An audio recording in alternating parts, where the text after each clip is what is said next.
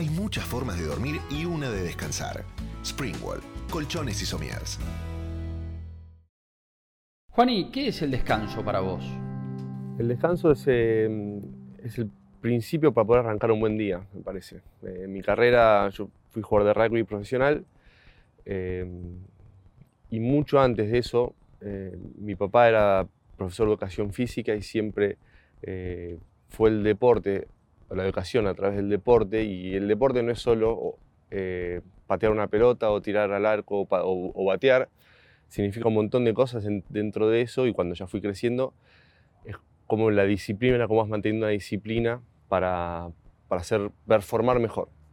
El descanso, el dormir bien, el recuperarse siempre fue el inicio de un buen día. ¿Qué importancia le diste al descanso en tu carrera profesional? Desde chiquito, antes de irme a, jugar a Europa, eh, lo tenía, lo tuve en mente, pero después ya te lo empezaban a dar más con, más fundamentos. Eh, hasta que una vez, eh, lo que te dicen, dormís, bueno, 8, 10 horas está perfecto, entonces uno se pone en la cabeza a dormir eso, pero en realidad puede ser eh, más o menos. El cuerpo siempre, siempre, siempre es lo que te pide. Cuando, quiero hacer referencia cuando vas conociendo cómo alimentarte, cómo dormir, cómo prepararte, cuándo, cuánto exigís, cuándo apretás al mango, cuándo no, vas conociendo tu cuerpo y vas sabiendo cuándo necesitas dormir y cuánto tiempo, o qué, o comida, o entrenamiento. Así que eso lo, lo fui aprendiendo eh, en el profesionalismo. ¿Se nota en el rendimiento la falta de sueño? Sí, sí, pero por suerte no por un mal dormir, siempre fui de buen dormir, sino porque por la acumulación de cargas, de, mucho entrenamiento, partidos o, seguidillas de, mucha exigencia que a veces eh, no te alcanza. O sea, ni la comida, ni, ni, ni, que haya dormido 8 o 10 horas, sino que el cuerpo necesita mucha más tranquilidad de un periodo más largo. Eh, que también otra de las cosas que fui aprendiendo y me lo fueron explicando con fundamentos a medida que iba creciendo y me haciendo más viejo en mi, en mi profesión y que necesitaba más un cuidado un poco mejor. ¿Cuándo te diste cuenta que el rugby te iba a acompañar toda tu vida? Como un estilo de vida o como una profesión, eh, perdón, como una profesión me di cuenta cuando estaba en menores de 16, 17 años que empezaron a, venir las primeras convocatorias para los seleccionados. Pero mm, al rugby juego desde que en un equipo oficial, entre comillas, juveniles o infantiles, mosquitos, se decía, que tengo cuatro años. Y al club voy desde que mi mamá me llevaba en la panza. Así que no sé si fue una decisión mía de ir a jugar al rugby. Si bien nunca me pusieron a mí, a mis hermanos, ni cero presión de ningún deporte, nos criamos dentro de un club con una pelota en realidad de cualquier forma, porque el club era de rugby, pero había de fútbol, había hockey, jugaba mi hermana. Eh, pero bueno, después lo lindo del deporte y que te mantiene siempre cerca es que vas creciendo y haciéndote amigos de los mismos que son amigos hoy en día. Así que por ese lado no fue tan difícil esa decisión, fue muy natural. ¿Qué hábitos fuiste incorporando para potenciar tu carrera profesional? Cuando vas creciendo y te van llamando seleccionados y vas viendo otras nuevas formas de ahí es donde aprendes, te empiezan a enseñar un poco más de la alimentación, el descanso, la preparación, la organización, las técnicas, el respeto, todo se va potenciando cada vez que cuanto más creces y es como parte, es parte natural de, la, carrera. Cuando más vas creciendo en, algo, más vas aprendiendo y más, eh, más te vas fortaleciendo. Así que fue totalmente natural, cero problemas, cero, uy, que nunca, por suerte, nunca me costó y, y es más, o sea, nunca me costó el, bueno, tengo que comer bien o tengo que dormir.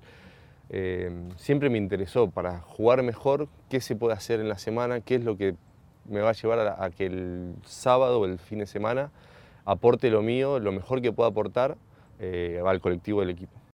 ¿Cómo fue la transición al, deporte de elite? Fue, realmente fue bastante duro el, el, cambio. Yo vivía acá en mi casa con mi mamá, con, con mis hermanos, y pasé a vivir solo en, un, en otro país que no hablaba el idioma, eh, que lo aprendí ahí por suerte en, poco tiempo, pero no hablaba el idioma, con todos jugadores eh, súper estrellas.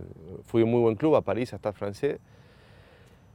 Y, y me acuerdo que terminaba muerto todos los partidos, estaba cansado, muy cansado. Era joven, me recuperaba rápido, pero terminaba muy, muy cansado. Y, y los lunes me costaba mucho, los martes, y bueno, después ya, ya, estaba mejor. Pero eso recuerdo que era difícil volver a mi casa, estaba solo, muy cansado, se extrañaba mucho, y, pero bueno, eso era como una parte por ahí mala. El, lo otro es que yo vivía, en, para mí estaba viviendo en Disney. ¿Quiénes fueron claves en tu formación?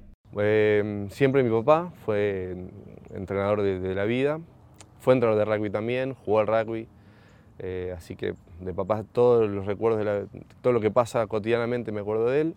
Después em, Oscar Martínez Basante, Cacho, es un entrenador, em, ya era grande cuando me entrenaba, ahora está más grande, eh, Cacho, y desde chiquito él me entrenó, entrenó a mi, a división tres años seguidos, de M14 o M15 hasta M17. Y Cacho era una persona que era entrenador, fue entrenador, fue seleccionador del equipo argentino, no se llamaban los Pumas en aquel momento, y tenía como ya esa, disciplina, esa vieja escuela de, obviamente el por favor, el gracias en levantar las botellas, en dejarlo el, el, vestuario ordenado, de jugar de cierta manera en cada lugar de la cancha, o eh, entonces yo tenía 15 años, teníamos 15 años mis, compañeros y yo, y ya estábamos en un equipo que, era, que parecía profesional o de selección, porque nos entrenaba y, bajaba una línea de la misma manera que, un profesional o que un equipo serio que iba a viajar. ¿Cuáles son los valores del rugby? Sí, yo creo que se lo prepondera mucho, pero son los valores por ahí de, la vida, no solo del rugby.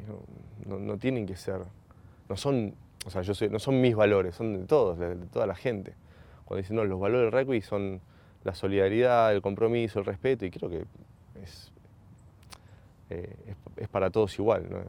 En rugby se intenta, o por ahí lo único que veo que sobresale tal vez en algún que otro deporte puede ser el respeto que hay, que hay vista agresión física, entre comillas, está dentro de las reglas, y a, esa, y a esas reglas está un árbitro que se lo respeta y que, lo que dice siempre tiene razón y, no está bien hablarle o recriminarle algo. Eh, pero más allá de eso, los valores son de todos y todos tenemos que tener los mismos. ¿Cómo fuiste perfeccionando tus hábitos deportivos? Yo en un momento tenía varias lesiones eh, musculares. ¿Viste? A veces tenés una lesión que te golpeas o te, una mala, mala suerte. Y yo un momento empecé a tener lesiones musculares que entrenaba y me tironeaba, me desgarraba o me pasaba algo así y, fuimos mucho más, siempre nos sacaban sangre y demás y me decían, mira, te falta esto y lo otro, pero no eran análisis eh, bien, bien profundos. Y, viste, por esta obsesión de siempre buscar el porqué de las cosas y cómo mejorar, eh, hablé con una nutricionista muy reconocida en Suiza y yo le mandaba análisis de sangre por correo, me mandaba, todo un kit con todo lo que había dentro, con, el hielo, con las bolsas de calor y hielo, unas que tenían, otras no. Y, cada dos meses, cada dos meses les mandaba y ellos me dan un reporte, que no eran una o dos hojas, era un reporte serio, grande, que había que leerlo e interpretarlo, por eso iba con, otro médico y, y, fuimos analizando, eh, ¿viste? línea por línea, qué me faltaba o qué estaba bien, qué estaba mal. Y así me iba, ¿viste? en Francia mm, tienen estos, eh, estas farmacias homeopáticas, le da mucha, mucha bola a eso. Y empezaron a hacerme preparados todos naturales, eh, horribles, una cucharadita de algo, otra cucharadita de otra cosa o mezclado en algún jugo. Eh, y bueno, y así vimos cómo los valores en, mi sangre se fueron todos equilibrando y dejé de lesionarme. ¿Te costaba aplicar diferentes cuidados personales en tu vida diaria? No. Si había que hacer algo que, significara eliminar gustos o, cosas que no puedes dejar, las, las dejaba. Y es un hábito en realidad, es una, es una costumbre. Porque mm, si no comes chocolate o dulce o, o en comidas rápidas durante determinado tiempo, después dejas de querer eso. Y está, hoy en día en las, en las dietas o en estas nuevas culturas de, alimentación que hay, de que si vos dejas las harinas, por ejemplo, y después, o, el azúcar y demás, después no, tenés tantas ganas de comerlo. Entonces, cuando tenés algo adentro que, y un objetivo que decís que, que vas firme en esa convicción de, che, quiero ser el mejor jugador posible que pueda dar dejas, y dejas todo y estás con esa, con esa firmeza, esa convicción y puedes dejar cualquier cosa de lado con, tal de, lograr tu objetivo. ¿Se puede entrenar la parte mental? Sí, todo, todo se entrena, todo es costumbre y hábitos, me parece. Eh, así como nos adaptamos a situaciones malas, nos adaptamos a situaciones buenas, el cuerpo se acostumbra y la mente también hay que también entrenarla. Eh, hay, veces, hay gente que es más, tiene más facilidad para concentrarse y hacer foco y tener sobre todo consistencia, eh, otra que no, son por ahí momentos de, la vida, momentos donde no podía concentrarme mucho, empezar a hacer un ejercicio de, hábitos muy chiquititos, cosas, objetivos muy cortos, y así los, los, fui, los vas prolongando, puede ser desde que despertarte y hacer una sola cosa, y de muy poquito tiempo, hasta, bueno, después lo, lo, mantenés como un estilo de vida, pero así en momentos más más eh, débiles mentalmente o de más dudas. Eh, de vuelta, volvemos a las lesiones. tuve muchas lesiones en un momento importante que me llevaron a estar bastante caído mentalmente y no podías viste, seguir el día a día de la misma manera que lo venía haciendo. Y bueno, empecé con, costumbres, con hábitos, mini hábitos y, y, mini objetivos y así fui volviendo a poco y pude volver a jugar bien al rugby. ¿Tuviste momentos de debilidad en tu carrera? Sí, totalmente, sí, sí. O sea, viste, las, ¿por qué a mí? ¿Qué me está pasando? Porque uno que tiene otra higiene de vida eh, nunca se lesiona y yo que hago todo perfecto, ¿por qué me pasa? Bueno, pero igual esa es la búsqueda mía incansable de seguir buscando, como decía antes, de seguir buscando el porqué de las cosas, por qué, por qué me lesiono, por qué aquel no se lesiona, ir a, un poco a la ciencia también. Eh, fue siempre algo que tenía adentro, saber siempre el porqué y bueno, vuelvo a citar el ejemplo de ir a buscar a una nutricionista reconocida que analizábamos mi sangre para que no me volviera a pasar eso, o por qué me pasaba, por ahí era algo que. Y siempre digo, si no hubiese, porque siempre está la, gente o los entrenadores y, que me decían, no te entrenes tanto, no, no seas tan exigente, por eso te lesionas tanto, pateas mucho, se te viste, yo tengo todas las lesiones en la pierna derecha y en la pierna izquierda ninguna. Porque, eh, y yo siempre digo, veo la otra parte. Si no me hubiese entrenado, hubiese preparado de la misma manera, em, por ahí ni podría haber pisado una cancha de rugby. ¿Cómo es la noche previa antes de un partido importante? Las noches previas antes de, los partidos importantes en realidad son es toda la semana. Y tampoco es toda la semana, es todo un mes. Así como la alimentación y como el descanso. Eh, a veces costaba un poco dormir en en algunos partidos y otros no.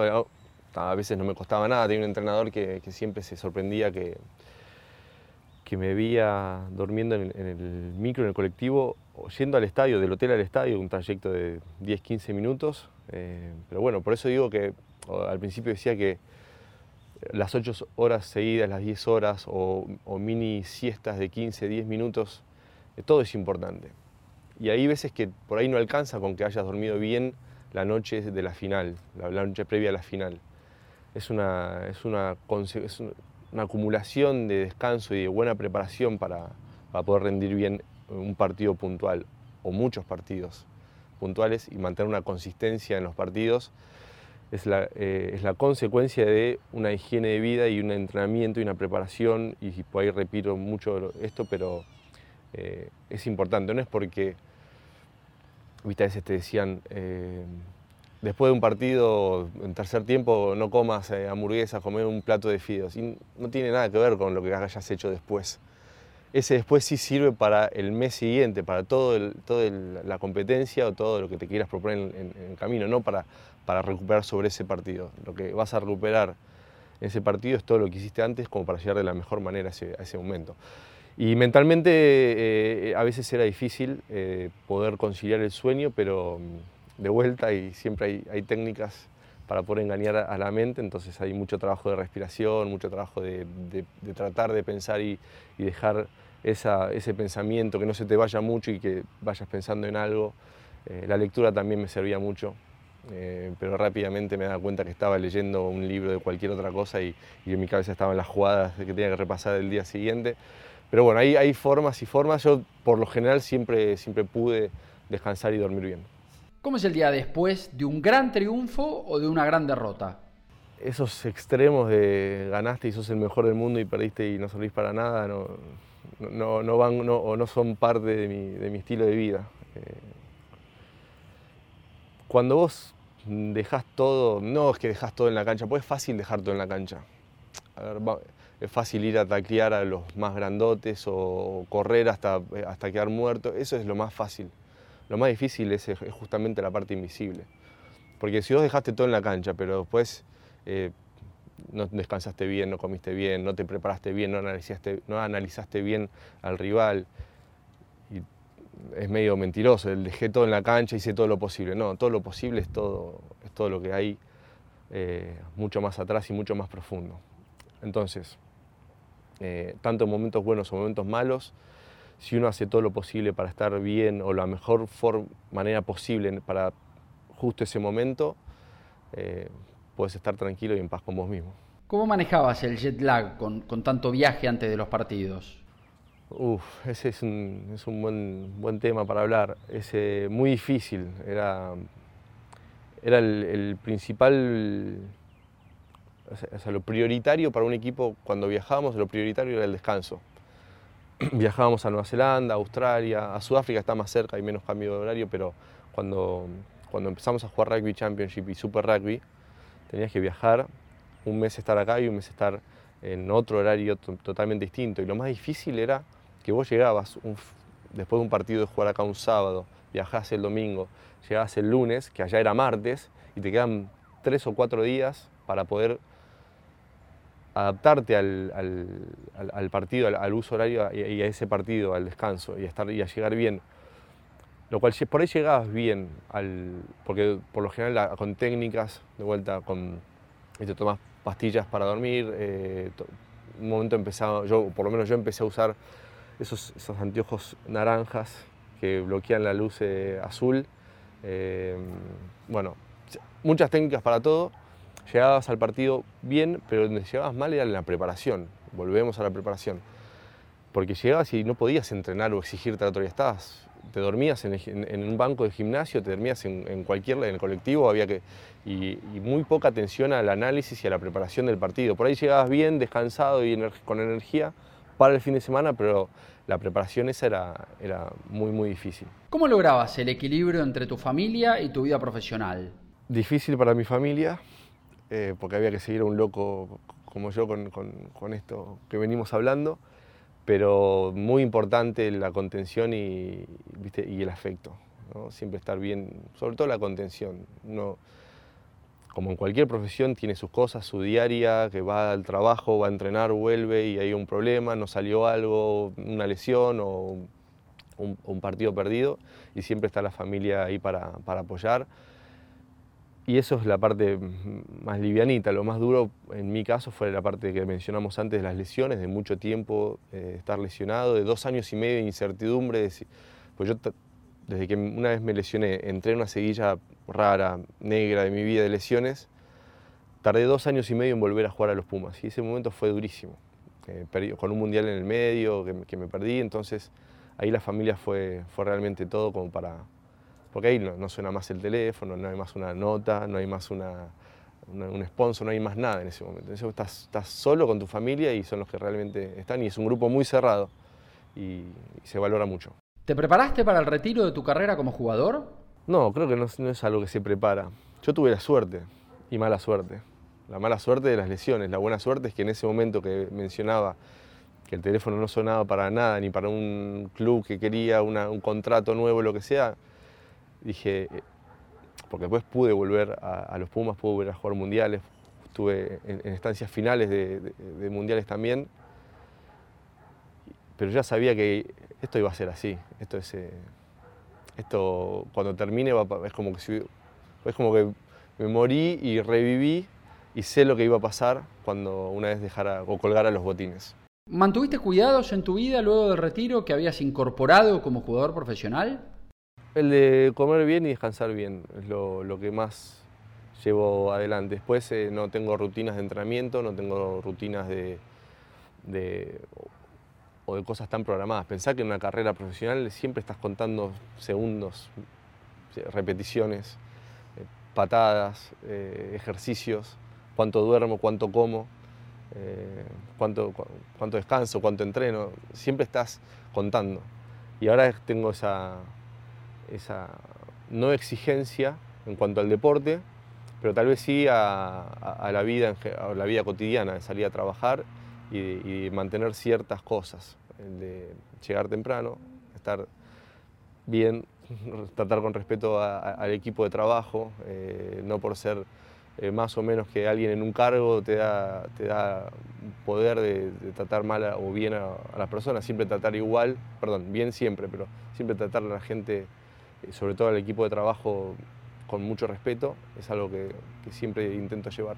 ¿Qué recomendás para llevar una vida saludable? Básicamente es preguntarse el por qué querrían llevar una vida así, o sea, qué los impulsa a llevar una vida que creo yo, y como eh, pensamos creo es de, una buena higiene de vida, de, hacer las cosas lo mejor que uno puede, que esté a su alcance, creo que para ser mejores personas y para transmitir, ahora que, bueno, hace varios años soy padre, pero se basa mi filosofía básicamente en ello, poder transmitirle a mis hijos lo que voy aprendiendo, lo que fui aprendiendo y lo que sigo y lo que todo lo que me queda por, por aprender.